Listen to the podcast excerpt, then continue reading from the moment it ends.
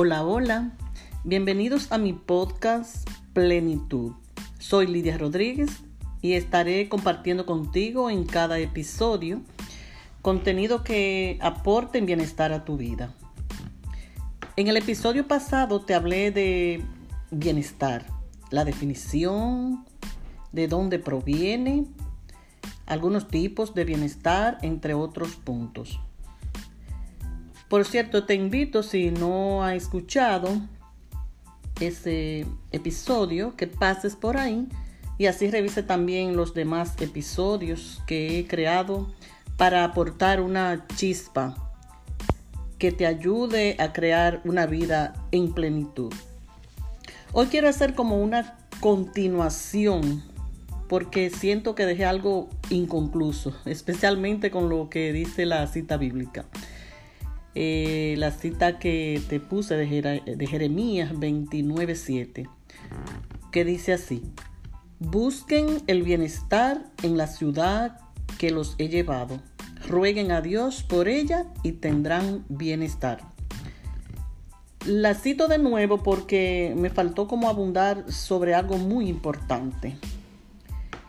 Yo hablé de buscar el bienestar en la ciudad física donde vivimos, en sus diferentes lugares, eh, los lugares turísticos, de recreación, los templos, el hogar. Sin embargo, coincido con algunos de, de, ustedes que me dijeron, se refiere también Lidia a esa ciudad interior.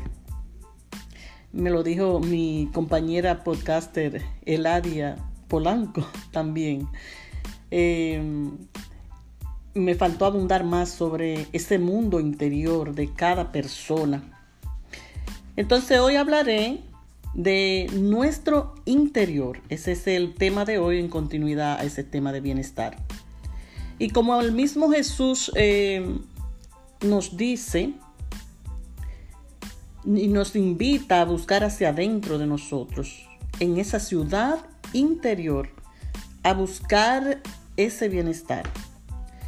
Y saben una cosa, si les hablo de esto es porque yo desde que hago esta práctica de búsqueda interior he conseguido tener una vida más plena.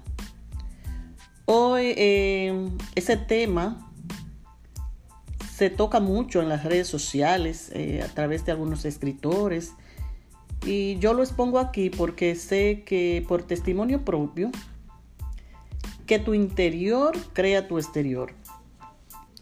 Entonces, ¿cuál sería una forma de práctica para conocer tu interior, para ver qué emociones, qué sentimientos, también qué pensamientos tenemos, para ver quiénes somos, qué valores tenemos y también qué sombras? ¿Qué podríamos hacer? Como dice la canción de Laura Pausini, Mira en ti, escucha el silencio. Tu corazón te sopla las palabras. Mira dentro de ti mismo y entonces prueba donde te lleva tu alma. Eso es sacar ese tiempo especial y en silencio. Esa es una práctica para ir hacia adentro de nuestro interior. Sacar ese tiempo especial y en silencio para vernos por dentro, nuestro ser. Les aseguro que no todo lo que encontraremos dentro será color de rosa. Les hablo así porque quiero ser sincera, siempre llevarles un mensaje positivo, pero que sea realista. No siempre estamos bien, no siempre todo es perfecto. El ser humano pasa por diferentes desafíos y hay momentos que tenemos miedo, tenemos dolor, ira. Mas por eso debemos mejorar nuestro estado interior para poder conectar mejor con el exterior. Y ese tiempo de silencio y remar mar adentro no es solo para religiosos, monjas, pastores, personas espirituales. Debería ser practicado por todos absolutamente por todos. Lo primero es ocuparme de mí y mi bienestar. Hacer como una sanación, sumergiéndome en mí y acompañarme en los diferentes miedos y que se activen en mí.